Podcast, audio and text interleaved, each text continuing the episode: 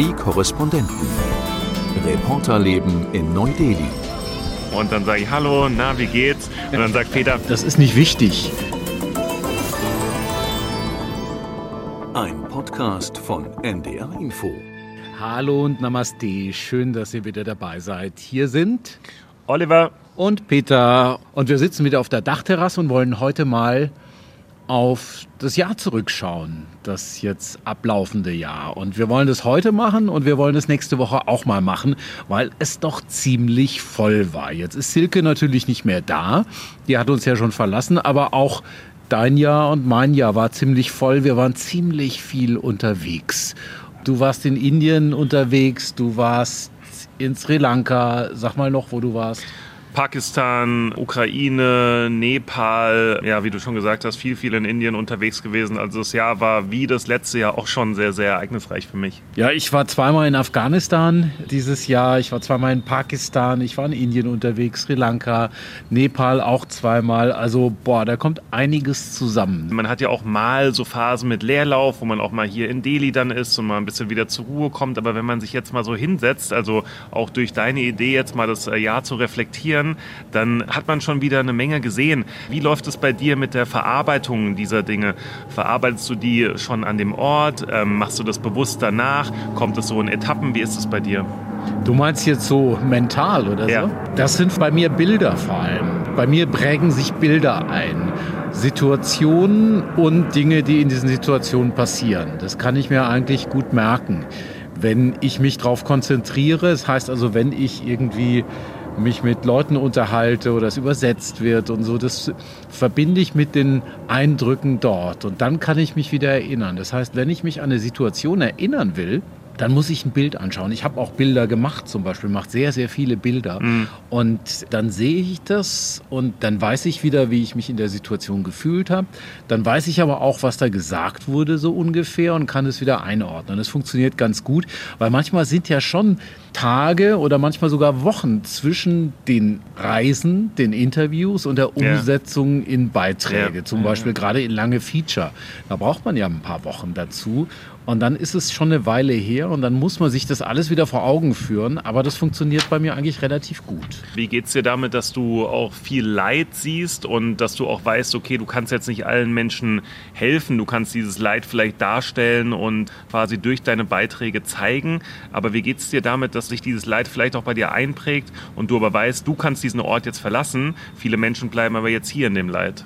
Das ist es eigentlich. Also ich habe mal ein Buch gelesen vom ehemaligen BBC-Bürochef hier in Delhi, der sagt, fragt mich nicht, wie es mir geht mit der ganzen Armut. Das ist nicht wichtig. Wichtig ist, wie geht es den Menschen, die arm sind? Wie geht es den Menschen, die leiden? Und tatsächlich ist es so, dass, dass ich das eigentlich ganz gut verarbeiten kann, auch mit Abstand. Auch so versuche dann doch so ein, eine letzte Distanz auch noch zu haben.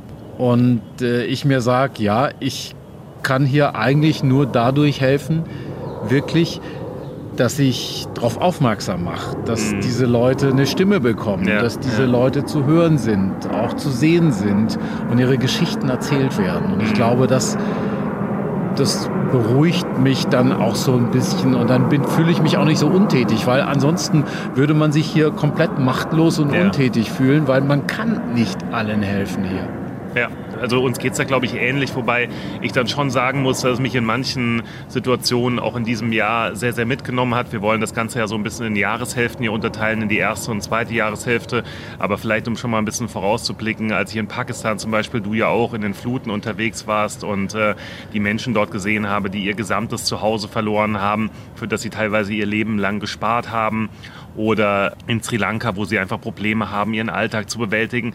Es sind einfach Situationen, finde ich, die sind, die sind einfach sehr, sehr schwer, weil man ist ja vor allen Dingen in erster Linie eben Mensch und es tut mir schon weh dann, äh, das zu sehen und durch unsere Beiträge kommen zum Glück öfter auch mal Spenden zusammen. Das heißt, Familien wird dann geholfen, was natürlich wirklich sehr, sehr schön ist zu sehen. Auf der anderen Seite weiß man, zig, zigtausend anderen Familien wird es weiterhin so schlecht gehen und das ist schon teilweise nicht ganz einfach zu verarbeiten, finde ich. Dann lass uns doch einfach mal konkret schauen. Wir haben so ein paar Zettel geschrieben, da stehen so ein du paar hast ein paar Zettel ja, geschrieben. ich habe ein paar Zettel. Ja, irgendwie muss man es auch sortieren. Normalerweise Du reden hast ja wir, recht, du hast recht. Ja, normalerweise reden wir ja gerade so drauf los, aber wenn es so viele Sachen sind, dann besteht schon so ein bisschen die Gefahr, dass man auch was vergisst, was vielleicht gar nicht so unwichtig ist. Wenn wir jetzt mal im Januar anfangen, da warst du unterwegs, glaube ich, ne, hier in Indien. Ich war im Januar unterwegs, genau. Ich war in äh, Jharkhand, ein Bundesstaat im Nordosten von Indien. Ein sehr, sehr armer Bundesstaat, sehr, sehr karger Bundesstaat auch. Und ich habe dann eine Story recherchiert, die ging darum, dass Kinder in illegalen Minen nach Maika, in Deutsch Glimmer, suchen. Das wird zum Beispiel verwendet für Kosmetikprodukte, für diesen Shiny-Effekt, den man dann bei Kosmetikprodukten hervorrufen kann. Und die graben da wirklich in äh, illegalen Minen rum und arbeiten da teilweise bis zu acht Stunden am Tag, können nicht in die Schule gehen und äh, das ist wirklich eine sehr, sehr harte, eine illegale Arbeit, eine gefährliche Arbeit. Und äh, wir hören mal rein, was zum Beispiel äh, die Mutter von einem Kind dazu sagen hat, äh, der auch in den Minen dort arbeitet. Wenn wir hier arbeiten, verdienen wir etwa 1,50 Euro pro Tag. Mit so wenig Geld können wir uns kein eigenes Haus leisten. Außerdem müssen wir für die Hochzeit meiner Tochter sparen. Mein Ehemann arbeitet woanders. Wir kommen gerade so über die Runden. Der Transport hierher kostet ja auch noch Geld. Und dann bekommen wir am Ende des Tages gerade mal fünf bis sieben Cent für das Kilo Mika. Den Menschen, denen bleibt da teilweise auch wirklich äh, kaum eine Wahl. Und ich fand es damals äh, so dramatisch, dass äh, man quasi die Entscheidung muss, gucken wir auf die Gegenwart oder gucken wir auf die Zukunft? Denn das ist quasi die Wahl, die dort die Familien haben. Gucken wir, dass wir in der Gegenwart genug zu essen haben, bedeutet, Kinder helfen eben in diesen Minen mit, bekommen ein bisschen Geld dafür und so kann sich die Familie es eben häufiger leisten, Mahlzeiten oder vielleicht auch mal eine warme Mahlzeit abends auf den Tisch zu stellen. Oder gucken wir, dass unsere Kinder gebildet sind, dass sie in die Schule gehen und dass sie vielleicht später mal diesem Zyklus der Armut entfliehen können. Und da gibt es immer noch viele Familien, die sich dafür entscheiden, nein, wir verdienen nicht genug Geld, wir müssen unsere Kinder da in die Minen schicken. Also das war so eine Berichterstattung. Ich habe die ja so ein bisschen dadurch begleitet. Ich habe so ein paar Sprecherrollen gehabt bei diesem Weltspiegel, den du gemacht hast und habe das da schon gesehen und habe es dann später auch im Weltspiegel gesehen. Das war so eine Berichterstattung. Klar weiß man, dass die Arbeitsbedingungen schlecht sind, aber es war trotzdem viel Aha bei mir, weil ich kannte Maika nicht. Ich kannte das überhaupt nicht. Du hast es ja gut erklärt, um was es da ging und das war ja auch etwas, was nicht ohne Risiko war, die Recherche, oder? Nee, nee, natürlich nicht. Du kannst dir ja sicherlich vorstellen, du hast ja auch schon investigative Recherchen, sehr viele gemacht, dass man da in Situationen kommt, wo einen die Leute nicht unbedingt willkommen heißen. Es gibt ja auch Drehs, die sind, sage ich mal, ein bisschen einfacher und die Leute sagen, kommt gerne vorbei, schaut euch das an.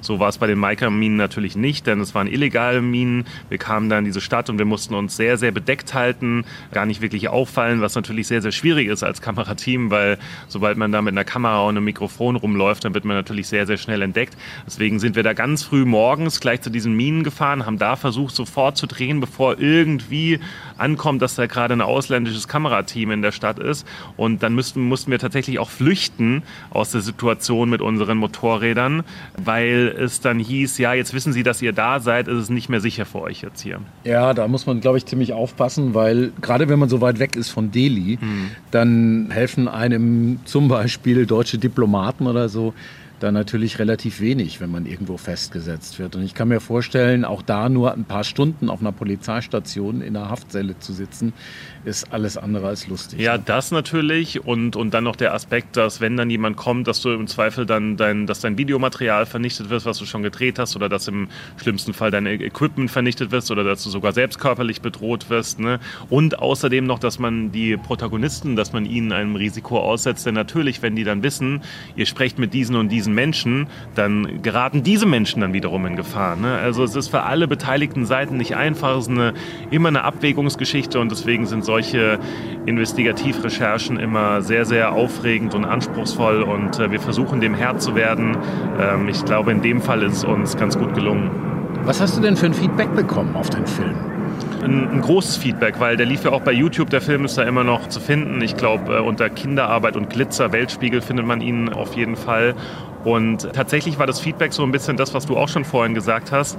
Ach was, ich wusste gar nicht, dass es Maika überhaupt gibt. Ich wusste gar nicht, dass die Produktionsbedingungen dafür so aussehen und so schlimm sind. Und das war das Feedback von, von vielen Menschen. Wir haben auch in Deutschland schon mal kurz davor gedreht und auch da wussten die wenigsten Menschen wirklich, was Maika oder was Glimmer so wirklich ist und wofür es verwendet wird.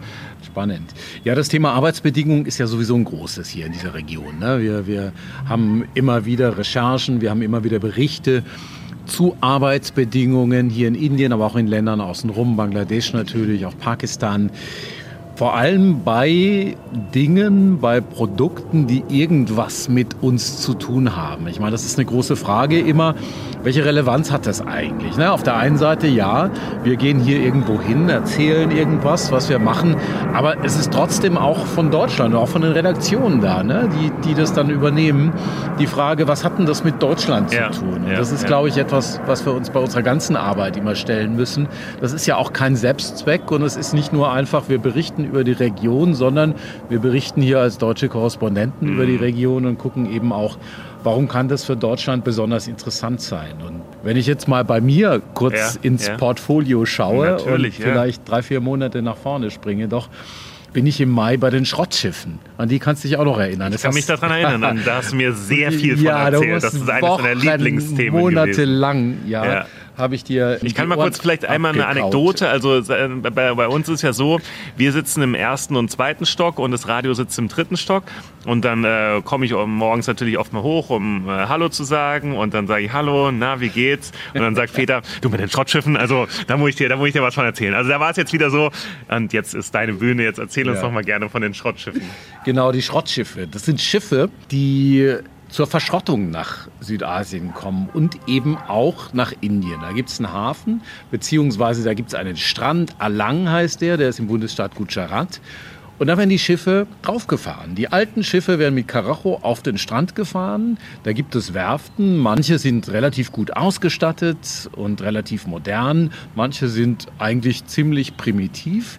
Da werden die Schiffe raufgefahren und dann zerlegt in ihre Einzelteile. Das sind alte Schiffe, sind Schiffe, die nicht mehr gebraucht werden, die sich auch nicht mehr lohnen. Die sind entweder zu groß oder zu klein für ihre Besitzer oder zu alt oder es ist die falsche Schiffsklasse. Man braucht sie einfach nicht mehr. Und irgendwo werden die verschrottet und die allermeisten Schiffe werden in Südasien verschrottet, in Pakistan, Indien und Bangladesch. Und das habe ich mir vorgenommen, dieses Thema. Das hatte ich schon lange im Blick. Ich fand es deshalb plötzlich besonders spannend, weil bekannt wurde, dass in Deutschland Ermittlungen, strafrechtliche Ermittlungen laufen und übrigens auch ein Prozess gegen Schiffseigner, gegen Räder, gegen deutsche Räder, die gegen EU-Gesetze und deutsche Gesetze verstoßen haben sollen und diese Schiffe angeblich illegal nach Indien haben bringen lassen. Da gibt es einen Prozess in Rendsburg, der soll irgendwann mal demnächst anfangen. Und es gibt eben Ermittlungen in Kiel, in Rostock, in Hamburg. Und das ist für uns einfach super spannend gewesen und deshalb bin ich da hingefahren. Ja, und da habe ich eigentlich relativ schnell festgestellt, dass das ein Terrain ist, wo man ziemlich aufpassen muss. Also ich wusste, ich kann da nicht einfach so hin. Wir sind dann zum bestimmten Zeitpunkt hingefahren, wo keine Wachen waren, weil diese Küstenstraße mit den Werften, die war eigentlich ziemlich gut bewacht. Da sind wir am Sonntag hingefahren, da haben die uns nicht kontrolliert. Und dann haben wir natürlich die Schiffe von Weitem gesehen, da die Schrottschiffe, die zerlegt wurden. Und wir haben vor allen Dingen nach Arbeitern gesucht und das war alles andere als leicht. Ich, also, eh, wenn, wenn du mir so erzählst, äh, klingt ein bisschen ähnlich auch zu meiner Recherche. Ich glaube, du musstest auch sehr, sehr aufpassen dort. Wie, wie war das für dich? Ähm, hast du dich dort sicher gefühlt? Bist du da ganz schnell rein und raus? Wie konntest du da filmen und drehen? Du hast ja auch ein bisschen mit dem Handy, glaube ich, gedreht. Ne? Genau, ich habe für einen Panoramabeitrag gedreht und für die Tagesschau mit dem Handy, mit dem iPhone. Das geht ja relativ gut das war alles so aus der Hüfte. Das war alles irgendwie so versteckt. Wir mussten vorsichtig sein. Ich habe vor allen Dingen, ich habe dann so Selfies gemacht von mir, um eben wie so ein Tourist auszusehen, habe dann in mein Handy reingelächelt aber dann im nächsten Moment mich auch oben gedreht und gefilmt. Aber so, dass es aussah für die Wachen, die überall standen an den Werften, dass ich da nur als Tourist filme. Und dann habe ich gesagt, hier noch ein Foto für meinen Sohn und so. Und das war dann einigermaßen unauffällig. Und wir haben auch geguckt, dass wir Arbeiter finden, die mit uns reden. Das war überhaupt nicht einfach. Mhm, die hatten alle Angst Und wir sind dann in so einen kleinen, in so eine kleine Bar rein. Also das war einfach nur so eine Blechhütte. Da haben wir einen gefunden und dann sind wir in den Raum nach hinten gegangen und da hat er uns dann was erzählt. Es ist eine sehr gefährliche Arbeit. Vor zwei Tagen ereignete sich auf der Werft V1 ein großer Unfall. Eine Gasflasche ist geplatzt. Zwei Männer wurden getötet. Einer brach sich dabei sein Genick. Während er schnitt, gab es plötzlich eine Explosion und sein Kopf wurde auf die eine Seite gerissen und sein Körper auf die andere. Ja, und also die Tatsache, dass es da eben so einen Unfall gerade gab, das war natürlich auch wieder spannend. Der war ja gerade passiert, zwei Tage vorher. Und äh, auch dazu habe ich recherchiert. Da ging es um norwegisches Schiff. Ja, das war halt einfach so eine, so eine irrsinnige Recherche. Und das Spannende, das, das absolut Spannendste daran war eben, dass diese deutschen Schiffe dahin gefahren wurden. Also es war zu dem Zeitpunkt war noch ein Schiff eines deutschen Räders dort, das gerade zerlegt wurde. Aber wir haben dann alte Satellitenfotos gefunden. Da waren von 100 Schiffen die lagen am Strand, waren 25 aus Deutschland. Mhm. Und beziehungsweise von deutschen Rädern. Und dem sind wir dann eben nachgegangen. Und eben auch der Frage, warum diese Kähne da überhaupt landen mhm. in, in, Indien. Und da habe ich zum Beispiel mit einer Umweltaktivistin gesprochen, Ingrid Jensen heißt die, von der Nichtregierungsorganisation Shipbreaking Platform. Und die hat mir das erklärt. Die hat gesagt, da zahlt man einfach mehr Geld für die alten Kähne als anderswo auf der Welt. Also Aber der hohe Preis, der in Südasien geboten wird, ist auch damit verbunden, dass man am ordnungsgemäßen Management von Schadstoffen spart, an einer angemessenen Infrastruktur und an den Arbeiterrechten. Genau, und da sind wir wieder bei den Arbeiterrechten, da sind wir wieder bei den ja, Arbeitsbedingungen und da sind wir bei einer grundsätzlichen Frage, wie ist es eigentlich, wenn hier etwas produziert wird, wenn hier etwas gemacht wird für uns, mhm. unter welchen Bedingungen passiert das? Ja, großes Thema ähm, und sehr, sehr spannende Recherche. Vielleicht noch eine Abschlussfrage dazu. Wie war dein Feedback dazu? Was hast du dazu gehört aus Deutschland oder generell aus der Welt? Also relativ viel aus Deutschland. Das war vor allen Dingen äh, dem geschuldet, dass die Nachricht, die wir da transportiert haben, nämlich dass im Zusammenhang mit diesen Ermittlungen um die Schiffe in Indien auch die Präsidentin des Reederverbandes Beschuldigte ist in einem Verfahren. Das hat natürlich dazu geführt, dass da relativ große Aufmerksamkeit mhm. war und dass das auch noch weiterhin so ist. Und das ist auch so eine Geschichte, an der wir dranbleiben. Mhm. Das ist eine Geschichte, ich habe gerade letzte Woche gefragt beim Gericht, wie sieht es denn jetzt aus mit dem Prozesstermin mhm. gegen mhm zwei Räder aus Flensburg. Ja, das dauert noch ein bisschen. Frag noch mal in vier oder sechs Wochen nach. Mhm. So, also es wird jetzt wohl im Frühjahr passieren. Das ist eine Sache, die, die geht nicht einfach so weg, sondern das ist, glaube ich, ja. was, was man immer weiter begleiten sollte. Und ein Punkt noch, wenn wir gerade über die Arbeitsbedingungen sprechen, das ist super, super aktuell, weil zum 1.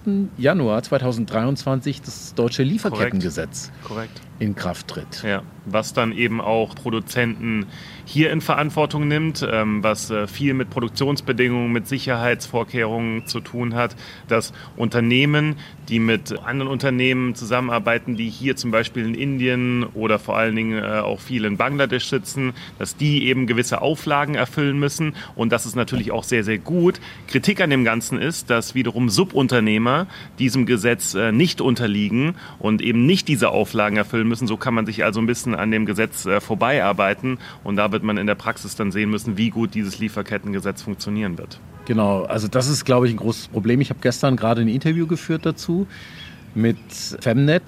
Das ist auch eine Nichtregierungsorganisation in Deutschland, die sich vor allen Dingen um Frauen in der Textilindustrie kümmert, auch in Bangladesch vor allen Dingen. Auch die haben gesagt, das ist das Problem, dass es gar nicht so richtig in die Tiefe geht und dass es dahinter immer Ebenen gibt, ja. bis hin zu Frauen, ganz vielen Frauen, die zu Hause arbeiten. Mhm. Aber auch da ist es wieder die Frage, unter welchen Bedingungen die da arbeiten, in welchem Takt, in welchem Akkord, was die produzieren müssen, wie viel Geld die dazu bekommen und so. Das wird alles nicht erfasst. Aber grundsätzlich sagt die Organisation, die Chefin dieser Organisation, das ist ein gutes Gesetz. Ja, ja absolut. Das natürlich. ist ein guter Anfang. Das ist, auch wenn zum Beispiel Arbeiterinnen nicht klagen können aufgrund dieses Gesetzes, auch wenn das ist, es gibt Mängel an diesem Gesetz, aber es ist etwas, was ein guter Anfang ist und auch nochmal so, ein, so die Aufmerksamkeit lenkt auf diesen Sektor. Und ich will es mir, mir nächstes Jahr angucken, unbedingt. Nächstes Jahr ist ja das traurige Jubiläum von äh, zehn Jahren Rana Plaza, dem Einsturz des Textilgebäudes in Bangladesch. Da will ich unbedingt hin, da will ich gerne einen längeren Weltspiegelbeitrag machen und mir auch anschauen, weil Bangladesch hat auch sehr viel gemacht seitdem. Das muss man fairerweise sagen. Sie haben viele Fabriken renoviert, sie haben viele Sicherheitsbedingungen erfüllen sie mittlerweile. Es gibt viele grüne Fabriken auch. Ich will mir das alles vor Ort angucken. Ich will aber auch natürlich noch mit den Leuten sprechen, die das damals miterlebt haben, zehn Jahre Rana Plaza. Ich war bisher noch nicht in Bangladesch, deswegen freue ich mich da sehr drauf auf diese Reise und auf die ganzen Eindrücke. Und da würde ich auf jeden Fall gerne mitkommen, weil Alles mir geht es nämlich auch so, ich bin jetzt seit anderthalb Jahren hier, ich war noch nicht in Bangladesch. Es ist so, dass das Visum offenbar eine Zeit lang auch schwer zu kriegen war. Wir hoffen jetzt, mhm. dass wir eins kriegen, auch für solche Berichterstattungen. Und es ist ja immer die Frage, wenn wir irgendwo hingehen, werden wir gefragt, was wollt ihr denn machen? Und manche Länder sagen dann, ah, also wenn ihr das machen wollt, dann, dann kriegt ihr leider kein Visum. Ja, wobei ich glaube, in dem Fall, ich, Ihnen ist ja auch daran gelegen, die Fabriken zu zeigen, die jetzt besser laufen. Deswegen haben wir, glaube ich, ganz gute Chancen, auch wenn es natürlich nicht immer das ist, nachdem wir gehen sollten. Aber wir müssen ja erstmal irgendwie reinkommen ins Land. Von daher ich hoffe, es äh, funktioniert. Ich glaube, es werden noch andere internationale Medien da sein wollen zum zehnjährigen Jubiläum. Deswegen, ich gehe jetzt mal einfach davon aus, dass das klappt und hoffe es. Es geht ja auch nicht bei uns nur darum, dass wir das Haar in der Suppe finden. Manchmal berichten wir einfach auch über Dinge, die gut laufen. Und da freuen wir uns auch auf Charlotte, ja. die ja ausgewiesene Spezialistin für konstruktiven Journalismus ist und die auch demnächst hier in Delhi eintreffen wird. Die neue Kollegin vom Hörfunk. Also insofern werden wir uns da alle gemeinsam mal diese Sachen auch vornehmen und gucken, was läuft gut und was läuft eben nicht so gut. Wenn du schon Charlotte ansprichst, kann ich ja mal einen kurzen Einblick auch in das äh, TV-Team geben. Wir arbeiten ja äh, weitestgehend crossmedial mit euch zusammen. Trotzdem sind es ja quasi zwei Abteilungen, Radio und Fernsehen. Peter hat es ja gerade schon gesagt. Charlotte wird also das Radioteam nächstes Jahr verstärken. Und bei uns wird es auch einen Wechsel geben. Sibylle Licht wird zurück nach äh, Deutschland gehen und dann werde ich jetzt erstmal die Funktion als Studioleiter dann übernehmen, interimsmäßig. Bei uns wird das ja aufgeteilt aus verschiedenen Regionalsendern. Das heißt, vom MDR kommt dann im Juni dann nochmal ein Nachfolger und inzwischen kommen dann ein paar Vertretungskorrespondenten, nennt sich das bei uns, die dann jeweils in ein paar Wochen dann uns hier äh, unterstützen werden, beziehungsweise als Korrespondent dann auch arbeiten. Also bei uns jetzt ein richtig großer Wechsel. Ja, eh ein sehr, sehr spannendes Jahr mit dem G20-Gipfel, der uns bevorsteht hier in Indien. Also es wird ein sehr, sehr spannendes Jahr auf jeden Fall 2023 werden. Aber erstmal wollen wir nächste Woche dann in einem zweiten Teil dieses Podcasts auf einige andere Höhepunkte dieses Jahres zurückschauen. Wenn ich auf meinen Zettel äh, schaue, nochmal. Wir haben die wenigsten geschafft hier, ne? Ja. Sri Lanka, die, Lege die ja. legendären Poolszenen oh, ja. Oh, ja. mit äh, dem ARD-Korrespondenten. Oliver Meyer. Und Meinen also, ersten Schalten in Englisch für die Deutsche Welle. Ah, übrigens. ja. Sehr schönes Englisch. War danke, richtig, danke, richtig gut. Danke, danke. Ich glaube, wir müssen auch noch an die Hitzewelle irgendwie erinnern, ja. die wir dieses oh, Jahr ja. hatten. Man kann sich jetzt gar nicht mehr so richtig vorstellen. Nee. Wir sitzen hier gerade ungefähr bei, ich würde sagen, 20, 21 Grad auf der Dachterrasse. Die Luft war in den letzten Tagen recht schlecht. Heute ist sie wieder so ein bisschen besser. Aber ich kann mir gerade gar nicht mehr vorstellen, normalerweise kann man ja gar nicht hier hoch den größten Teil ja. des Jahres. Hier ist ja normalerweise über also auf jeden Fall über 30, ich würde sagen über 40 Grad sogar hier auf der Dachterrasse. Da will man nicht hier sitzen. Ja, von daher jetzt gerade angenehme Zeit bis auf die schlechte Luft. Genau, und wir hoffen mal, dass nächstes Jahr nicht wieder so eine Hitzewelle bringen wird. Good luck. Ja, glaube ich auch, ja. Ja, wenn ihr Anregungen habt, wenn ihr Kritik habt, wenn ihr uns was schreiben wollt, schreibt uns gerne an neudeli.ndr.de, neudeli.ndr.de. Und ansonsten wünschen wir euch erstmal ein schönes Fest, frohe Weihnachten, schöne Feiertage. Und wir melden uns aber dann gleich wieder nächste Woche zwischen den Jahren mit unserem zweiten Jahresrückblick mit den anderen Ländern, die wir dieses Jahr bereist haben. Das machen wir und auch von mir frohe Weihnachten. Guten Rutsch kann ich ja dann äh, nächste Woche nochmal sagen, aber ja, schöne und geruhsame Weihnachtsfeiertage. Ich hoffe, ihr holt euch so ein bisschen von dem stressigen Jahr, was es ja, glaube ich, für uns alle auch war aufgrund der Weltereignisse. Von daher alles, alles Liebe von uns hier aus Delhi. Tschüss. Die Korrespondenten. Reporterleben in Neu-Delhi. Ein Podcast von NDR Info.